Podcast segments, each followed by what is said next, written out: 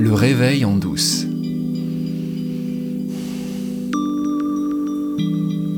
Et eh oui, c'est déjà le septième épisode.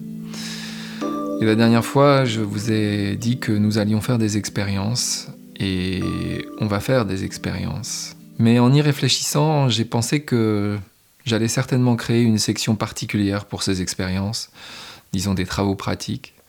Alors il faut que vous sachiez que ce podcast, euh, je n'ai pas de plan.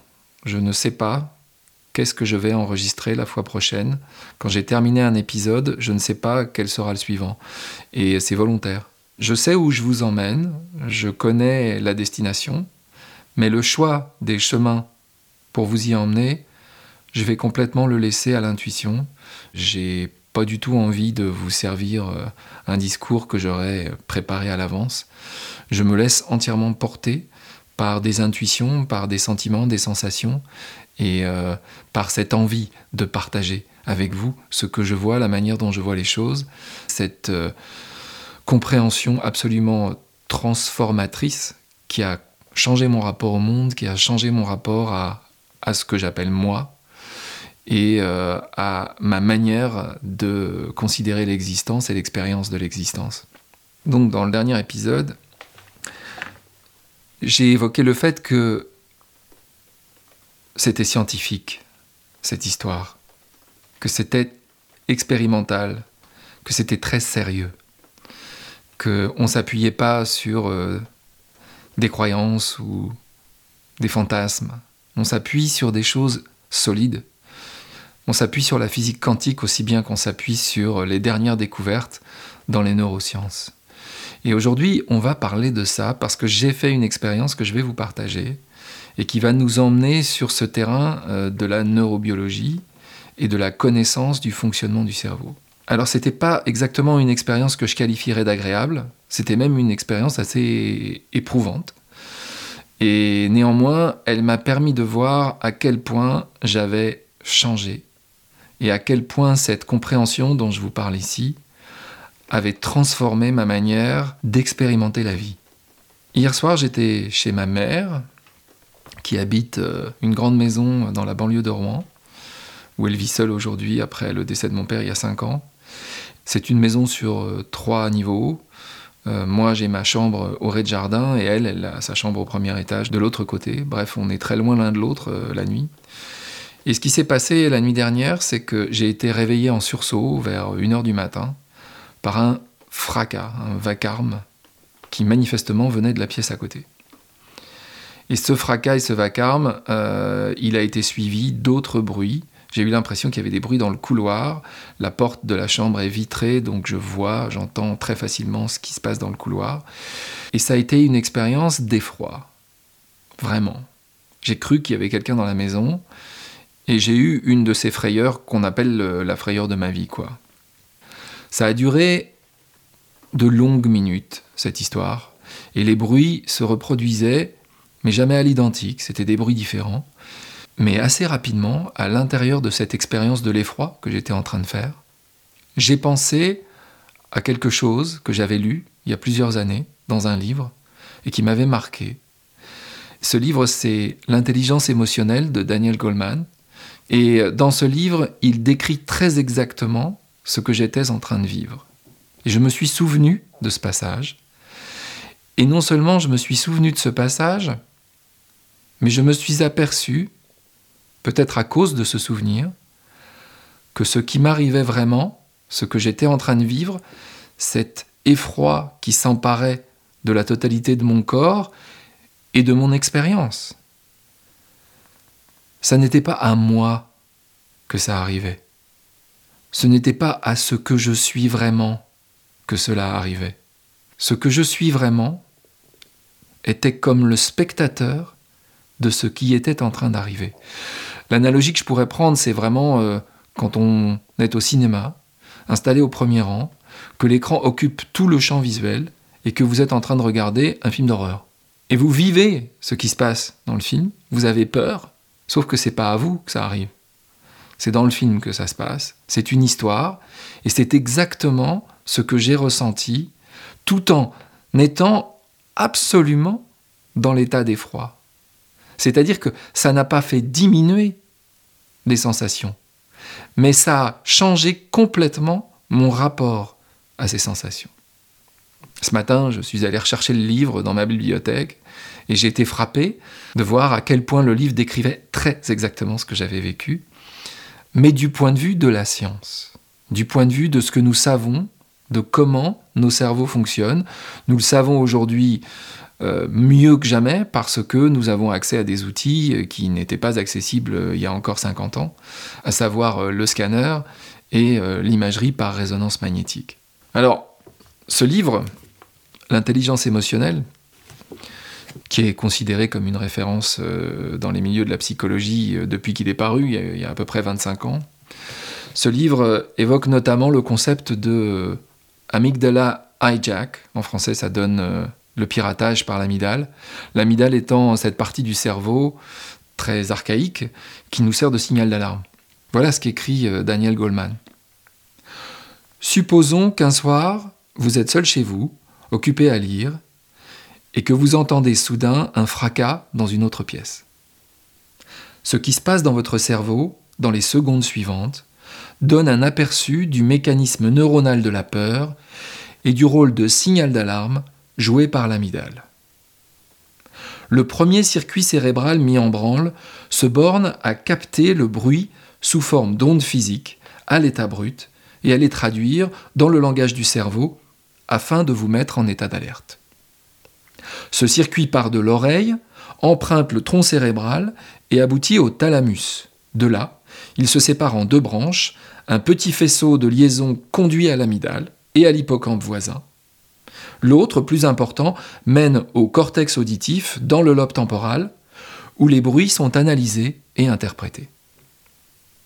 L'hippocampe, lieu de stockage essentiel de la mémoire, compare rapidement ce fracas que vous venez d'entendre à d'autres bruits similaires entendus dans le passé, afin de déterminer si ce bruit est habituel et identifiable. Pendant ce temps-là, le cortex auditif entreprend une analyse plus élaborée du bruit en question pour essayer de comprendre quelle est sa provenance. Est-ce un chat Un volet qui claque Un rôdeur? Le cortex auditif émet une hypothèse. C'est peut-être le chat qui a fait tomber la lampe de la table. Mais ce peut être aussi un rôdeur. Et une fois qu'il a fait cette hypothèse, il envoie le message à l'amygdale et à l'hippocampe qui le confronte immédiatement à des souvenirs similaires. Si la conclusion est rassurante, c'est seulement le volet qui bat à chaque rafale de vent. L'alerte générale s'atténue. Mais si vous n'êtes toujours pas certain de l'origine du bruit, une autre boucle du circuit de résonance entre l'amygdale, l'hippocampe et le cortex préfrontal accentue votre état d'incertitude et fixe votre attention. Vous voilà de plus en plus préoccupé par l'identification de la source du bruit. Si aucune réponse satisfaisante n'est apportée par cette analyse plus approfondie, alors l'amygdale déclenche l'alarme, sa région centrale activant l'hypothalamus, le tronc cérébral et le système nerveux autonome. L'architecture de l'amygdale, en tant que système d'alarme central du cerveau, apparaît dans toute sa beauté en ce moment d'appréhension et d'anxiété subliminale. Et quand Goldman fait part de la beauté, il ne parle pas seulement euh, de l'idée de la beauté de ce système incroyable qui déclenche euh, l'alarme dans la totalité du corps, il parle aussi de ce qu'il est possible de voir grâce à l'imagerie médicale quand le cerveau s'allume et que euh, toutes les alarmes sont déclenchées à l'intérieur.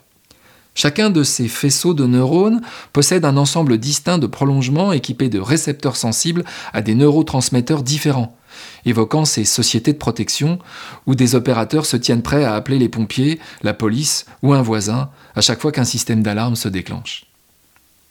Chaque partie de l'amygdale reçoit une information différente.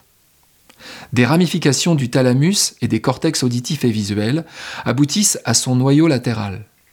Les odeurs parviennent à la région corticomédiane à travers le bulbe olfactif, tandis que le goût et les messages transmis par les viscères vont à la région centrale. La réception de ces signaux fait de l'amygdale une sentinelle continuellement à l'affût de toute expérience sensorielle. À partir de l'amygdale, des prolongements se déploient vers toutes les zones importantes du cerveau.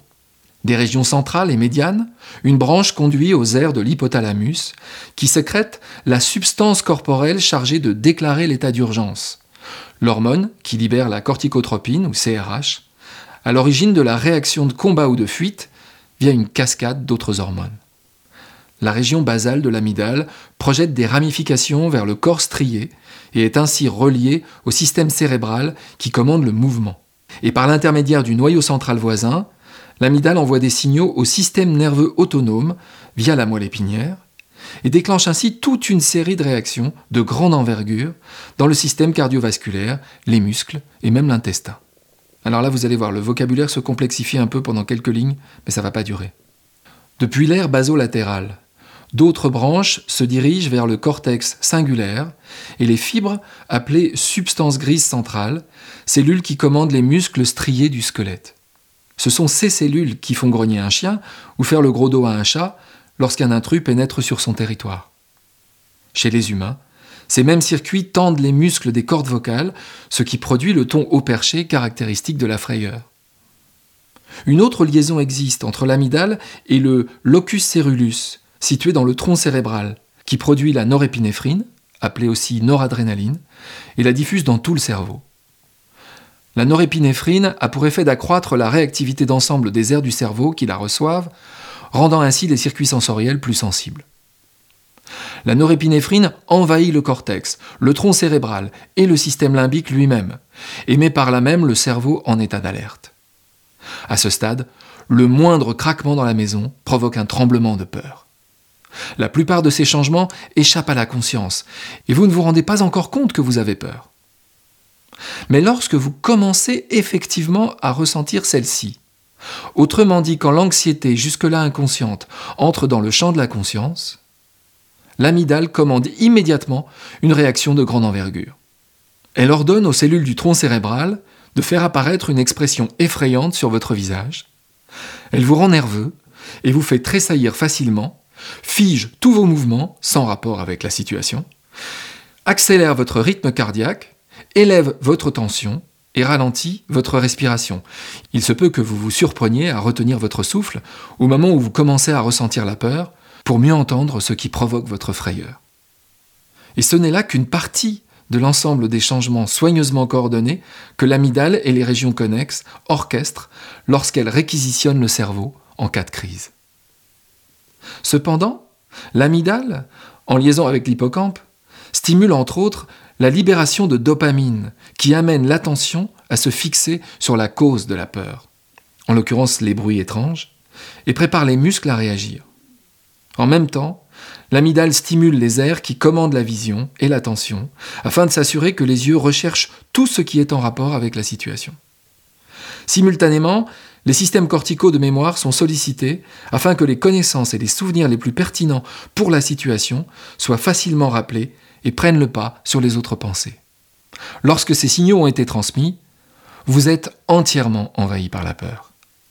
Vous vous apercevez que vous avez l'estomac noué, que votre cœur bat à tout rompre, que les muscles de votre cou et de vos épaules sont tendus et que vos membres tremblent.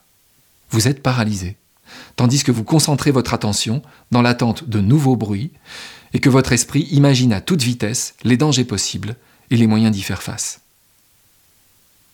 L'ensemble de cet enchaînement, de la surprise à l'incertitude, puis à l'appréhension et à la peur, peut se dérouler en l'espace d'une seconde. Moi, je trouve ça extraordinaire, ce qui est décrit là.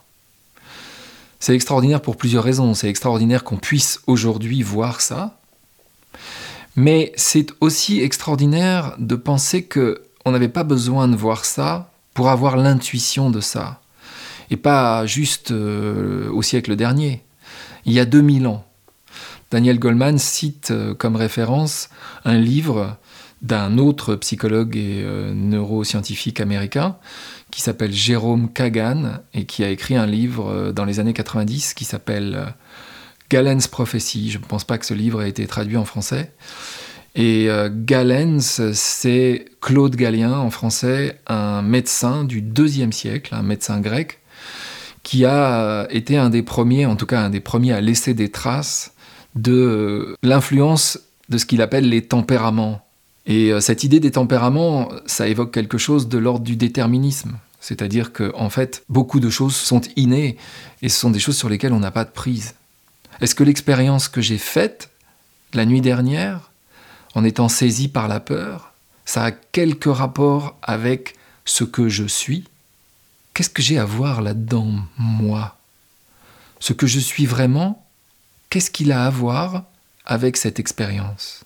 Parce que tout ça, ça s'est passé à mon insu. Qu'est-ce qui s'est passé réellement? Un bruit, dans un certain espace.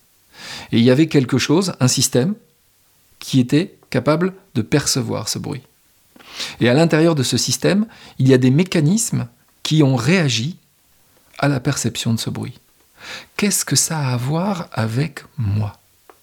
Alors, de deux choses l'une. Moi, c'est ce mécanisme qui perçoit des bruits et qui réagit. Mais alors, où est moi? Où est ce que j'appelle ma conscience de moi? Est-ce qu'elle est dans le mécanisme? Est-ce qu'elle fait partie du mécanisme? C'est une sacrée question, ça, non? Et je vous invite vraiment à méditer sur cette question. Tout ce que je viens de vous décrire, est-ce que c'est pas tout le temps ce qui se passe? Est-ce qu'on ne peut pas étendre ça à la totalité de notre expérience? Est-ce que la totalité de notre expérience n'est pas 100% conditionnée par la mécanique, par ce système qui semble fonctionner absolument à l'insu de tout libre arbitre? Parce qu'au fond, quand on parle de soi, souvent, on parle de ce qui semble avoir le choix, de ce qui semble pouvoir prendre des décisions. Quelle décision j'ai prise la nuit dernière quand j'ai été totalement envahi par la sensation de peur, de panique, d'effroi, au point d'être paralysé et au point de vivre cette expérience très très désagréable et de m'en souvenir comme une expérience très désagréable qu'est-ce qui s'est vraiment passé? Est-ce que ce qui m'est arrivé hier n'est pas simplement une des infinies modalités de ce qui m'arrive tout le temps? À savoir, une machine qui réagit à des stimuli. Que ce soit des stimuli intérieurs, des stimuli extérieurs, puisqu'on a cette impression d'un extérieur et d'un intérieur. Et la deuxième question, c'est où je, entre guillemets, le fameux jeu que nous cherchons dans la question Qui suis-je? Où est-ce qu'il est dans cette expérience? Je vous laisse là-dessus. Mais c'est ce qu'on va développer dans le prochain épisode. Parce qu'avec cette question-là, on vient de prendre la bretelle d'accès à l'autoroute du réveil en douce.